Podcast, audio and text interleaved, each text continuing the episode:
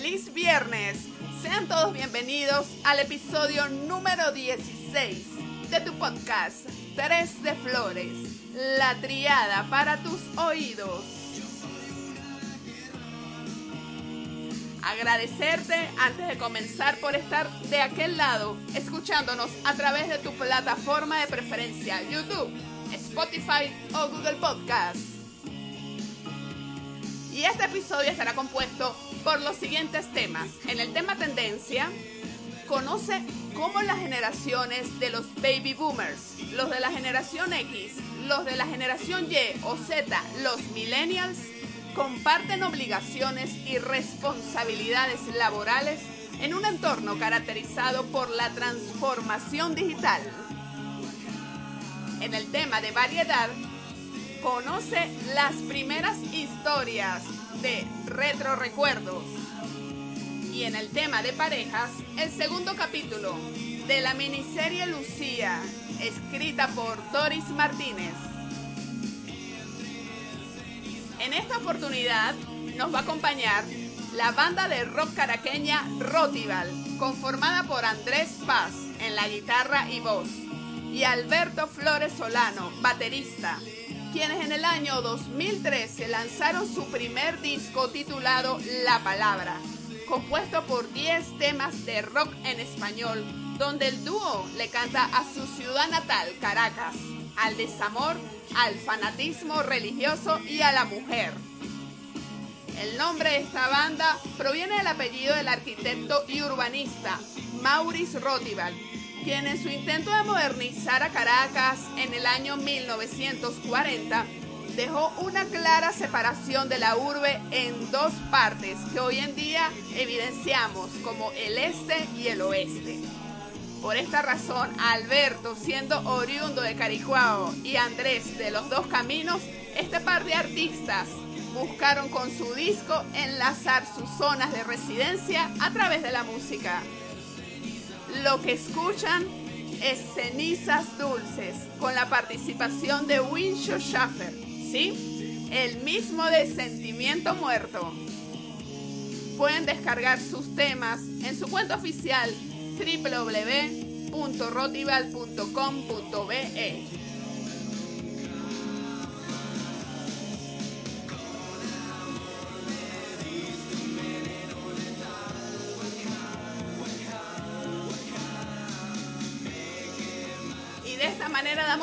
al episodio número 16. Desde Caracas, Venezuela, en el control, edición y producción, Adriana Flores y en la asistencia de producción Altagracia puntos suspensivos.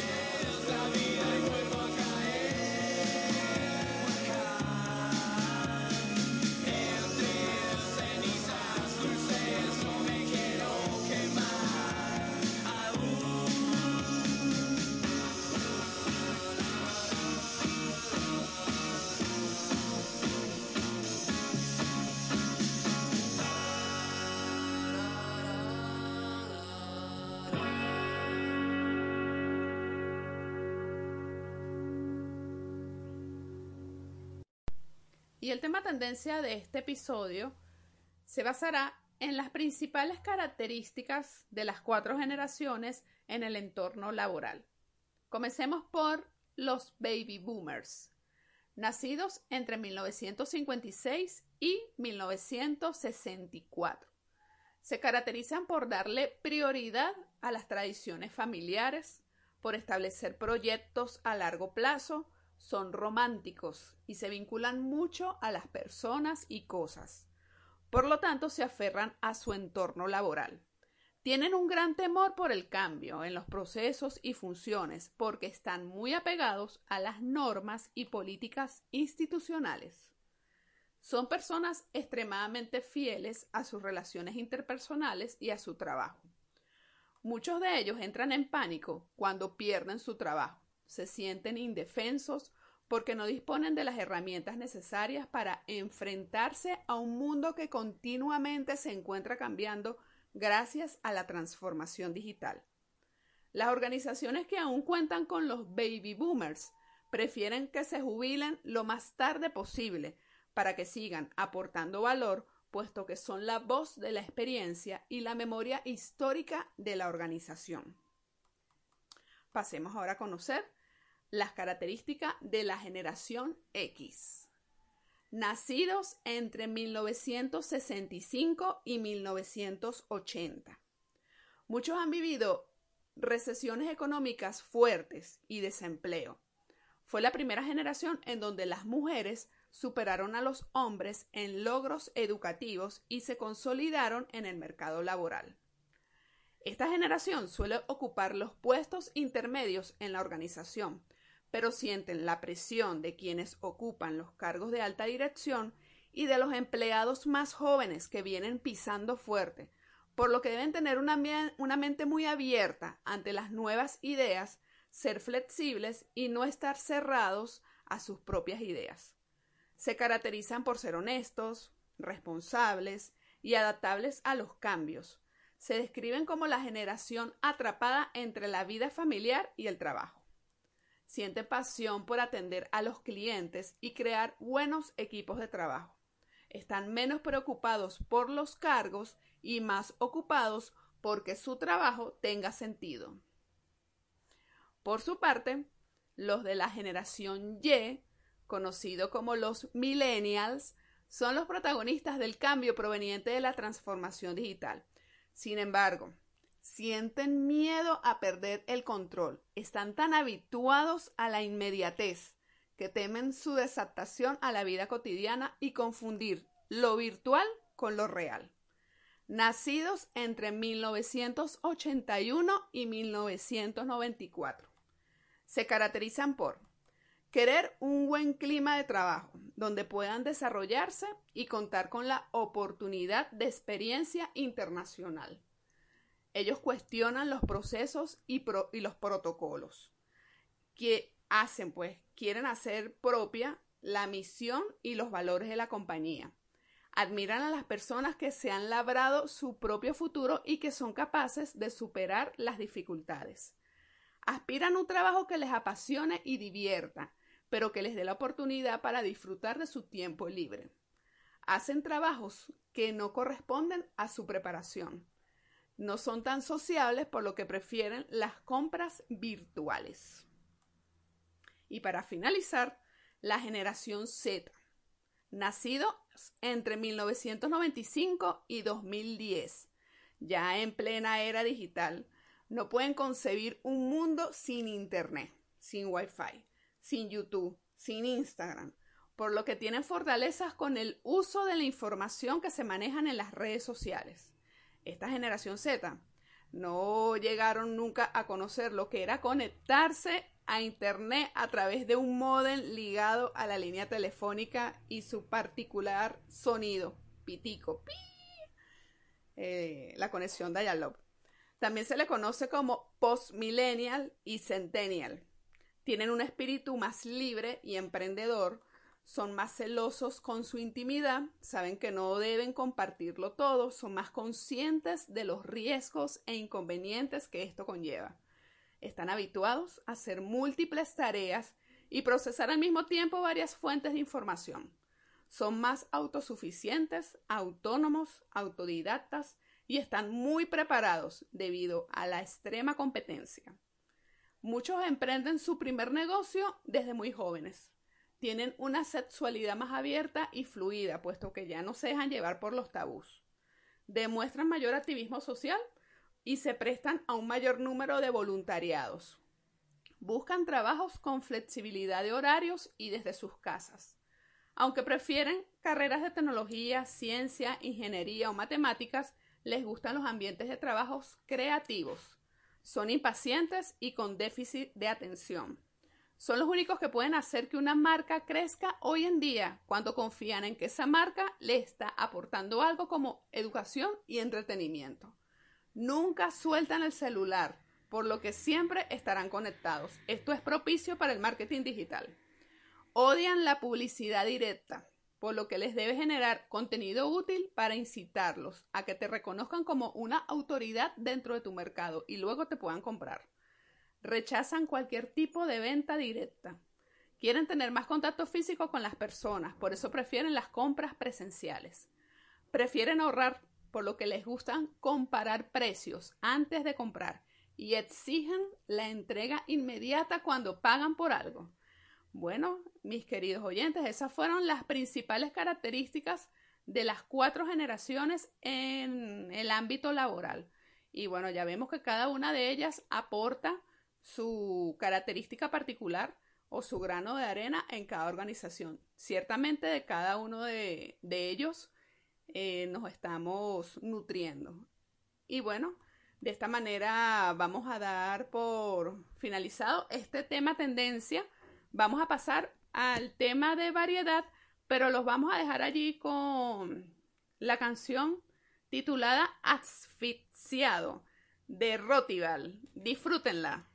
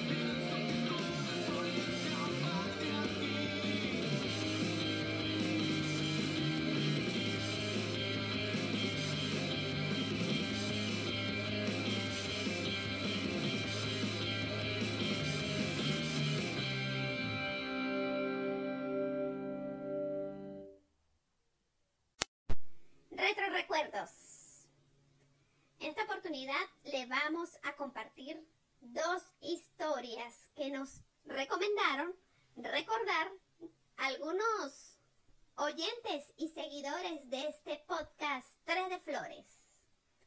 Historia detrás del cocosete. De inmediato cuando te nombran cocosete, se te viene ese a la mente ese sabor particular que nada más tenía el cocosete, esa galleta venezolana crocante y con aquel dulzor tan característico del coco. Como de inmediato nos conecta con nuestra infancia y con todos aquellos buenos momentos que esa galleta nos hizo su particularidad compañía en los recreos de nuestros colegios, en el liceo, paseos con nuestros familiares y amigos, aquellas tardes de tareas. De hecho, muy pocos productos han logrado impactar tanto en la cultura y en la memoria venezolana como el cocosete. Y en la actualidad es uno de los productos más requeridos por los venezolanos que residen en el exterior. Esta galleta fue lanzada al mercado en el año 1956, junto con la galleta Susi y Samba, ambas productos de la marca Savoy, convirtiéndose en una de las galletas más conocidas en toda Venezuela. Pero a inicio de los años 90 fue que pasó a ser la galleta más popular, gracias a su eslogan Te como a besos. Te como a besos, coco, cocosete. Te como a besos, coco, cocosete. Por cierto, Alejandrito, te mando muchos besos. Pasando a ser un símbolo juvenil y poco a poco los enamorados incluyeron la galleta como una herramienta para pedir aquel anhelado beso. ¿Quién no querría que se lo comieran a besos? Cocosete ha logrado posicionarse entre los mejores productos sin importar los cambios de generación. Y es algo que se puede notar en la actualidad con la variedad de presentaciones que tienen. Pasemos ahora a conocer la historia detrás de Tropiburger. Tropiburger comenzó a principios de la década de los 70 con su primera sede en Los Palos Grandes y fue el pionero en Venezuela del concepto de comida rápida en un local, ya teniendo como antecedente a los carritos de perro calientes y a los puestos de hamburguesas callejeros.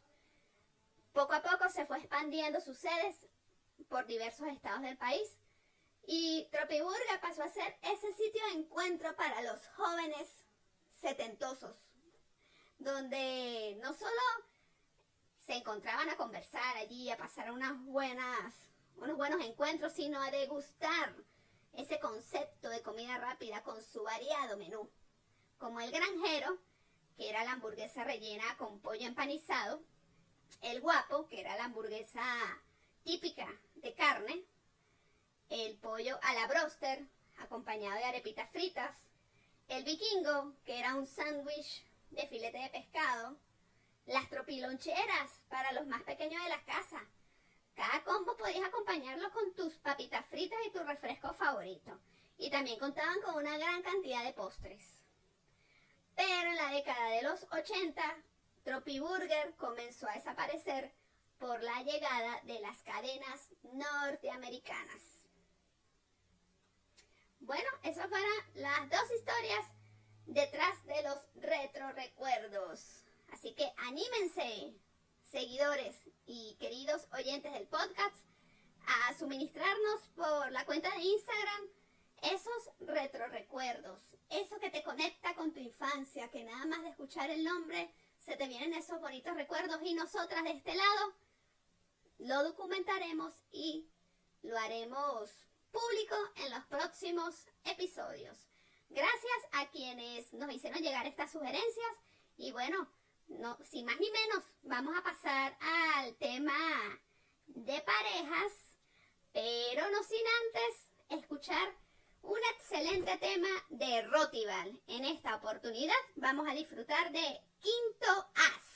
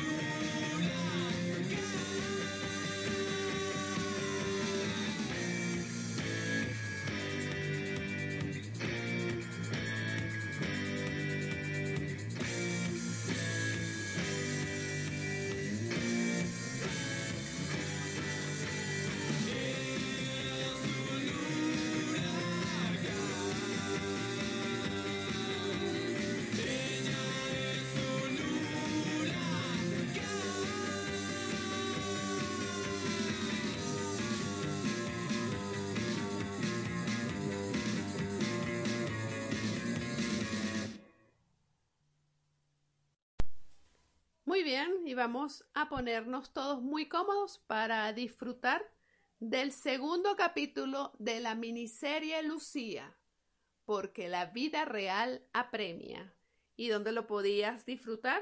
Pues aquí en el episodio número 16, en el segmento de parejas de la pluma de Doris Martínez.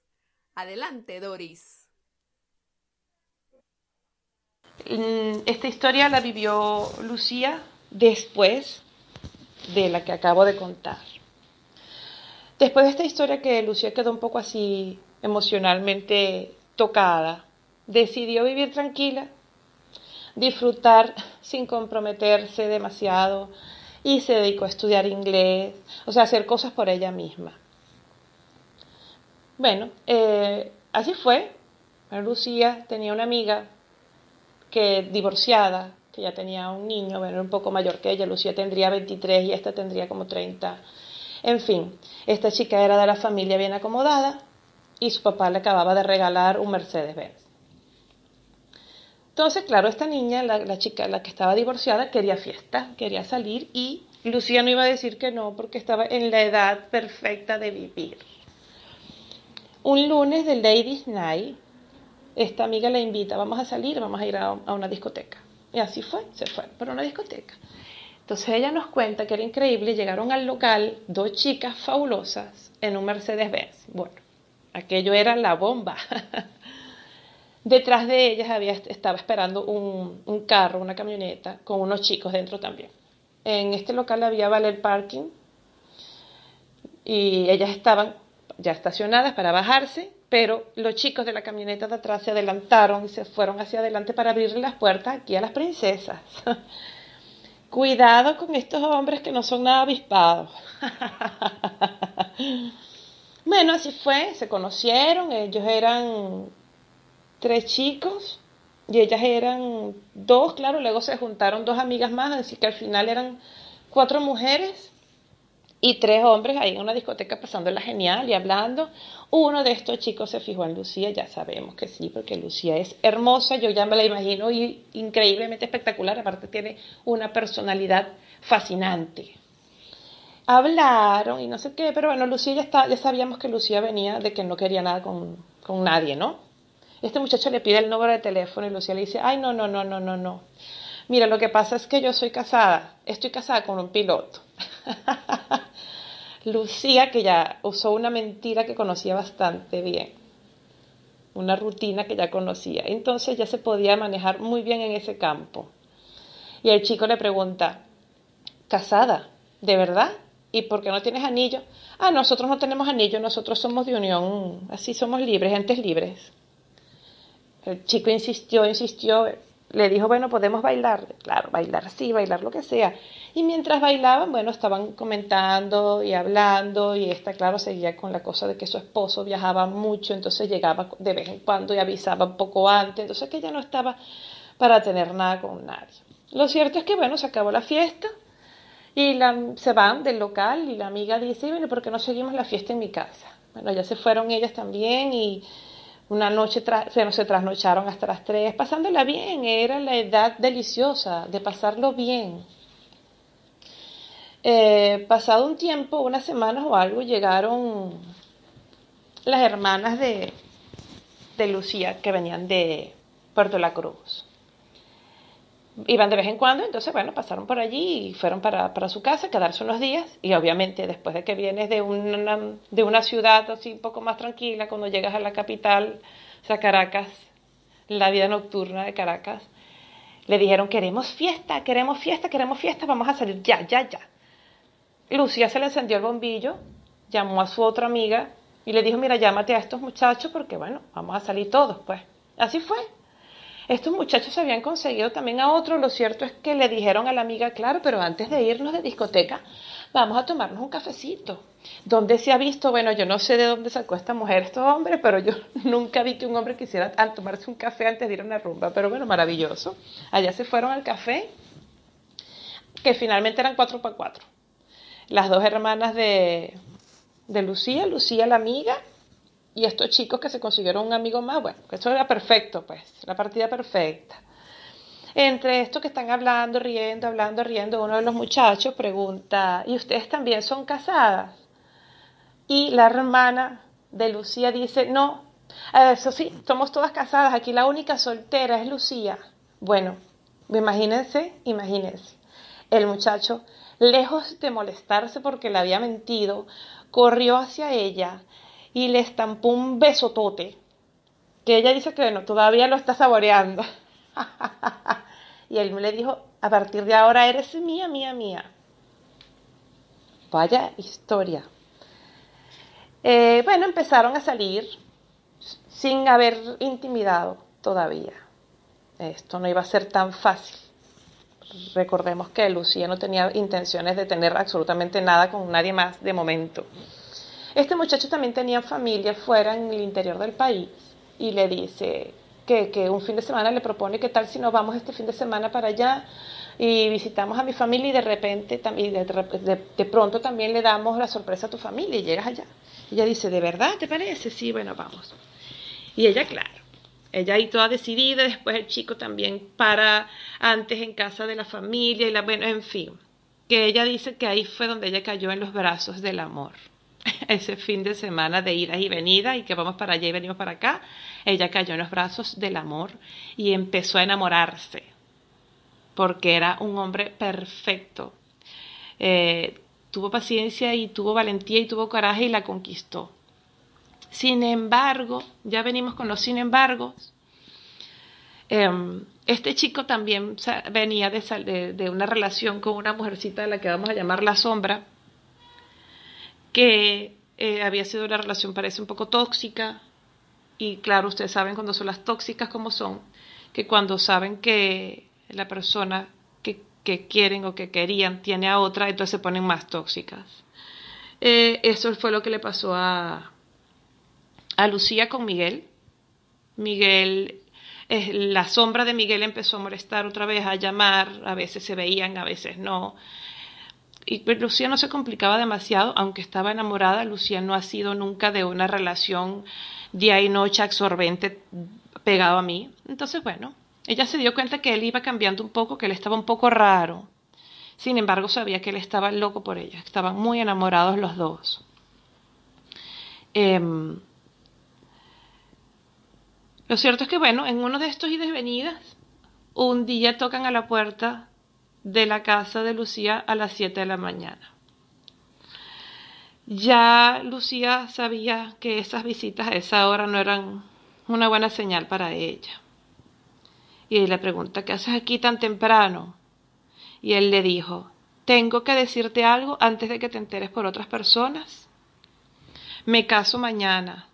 Madre mía, bueno, Lucía dijo, ¿cómo? ¿Qué?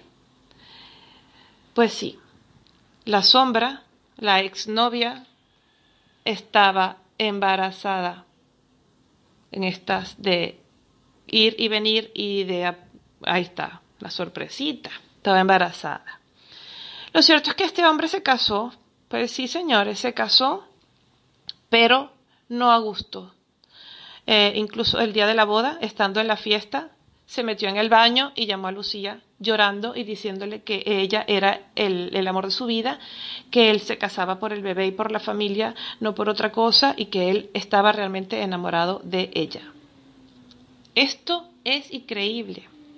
O sea, Lucía no, lo, ya, ya no le daba para más las emociones, ¿no? Lucía llevaba mucho tiempo queriendo irse a Alemania, decide hacer este viaje, ya que era el momento perfecto para poner distancia y liberar un poco las emociones que tenía. Sin saber cómo, cuando faltaban dos días antes de que Lucía volviera para, para Venezuela, este muchacho consigue el número de teléfono y la llama a Alemania. Y la llama para decirle que la quiere, que la ama, que por favor, que, que tienen que verse, que tienen que hablar, que él la busca en el aeropuerto. Lucía, que todavía tenía todos esos sentimientos ahí, que estaba intentando, sin éxito, sacárselo de la cabeza con ese viaje, bueno, Lucía aceptó, ya bien, a buscarme al aeropuerto. Pues señores, ahí quedó Lucía con su maleta en el medio del aeropuerto, esperando y esperando y esperando. Gente iba, gente venía y ella estaba furiosa y se sentía estúpida y lastimada. Lucía tomó un taxi y se para su casa. Unas horas después de que ella llegó a su casa, le llama a este muchacho. Ella no quería atender, pero bueno, atendió. Y él le dice, es que tengo algo que decirte y tenemos que hablar los tres. Sí, señores. Estaba la mujer también en conferencia, una llamada de tres, que nadie entiende, pero así fue. Y él le dijo, eh, ella sabe que yo estoy con ella por, por el bebé, que yo te amo a ti, que en cuanto nazca el bebé yo me voy a separar porque yo te amo a ti, Lucía, que ya había pasado todo el espanto que había pasado, ya no tenía capacidad de asombro, había perdido todo, toda la capacidad de asombro y ya nada en la vida podía impactarle más, se quedó fría y dijo, ustedes están locos, ah, resuelvan su vida, no me metan a mí en todo este lío, eh, porque esto es una verdadera locura, o sea, la mujer con ocho meses de embarazo prestándose también para esto, insólito, vamos, insólito. Ah, Lucía se apartó un poco, pero este hombre Miguel insistió, insistió días, semanas y dale, y quiero verte, y te quiero, insistió. Esto no deja que nadie se cure realmente porque es imposible curarte si tienes ahí el, al, hombre que tú quieres y que no puedes tener insistiéndote. Y Lucía, en un momento de debilidad, recayó. Recayó, pero ya no era feliz. ella dice que estos dos meses que estuvieron juntos, después de todo este drama, le sirvieron a ella para darse cuenta de que eso era, no era lo que ella quería para ella, no era lo que ella merecía. Punto, puso final, punto y fin a todo esto. Eh, el chico obviamente lo intentaría de nuevo, pero ya ella, Lucía, estaba clara que no, que no era, no era eso. No era su relación, no era lo que ella merecía. Eh, trató de confirmarlo en esos dos meses y no. Era una situación bastante incómoda, y, dolorosa. Eh, ya dijo que ya, o sea, ya había sido demasiado, se había convertido en su novia, o sea, Miguel tenía mujer, hijo y novia, impresionante esto. Y ella ya dijo, esto ya es mucho para mí. Continuará.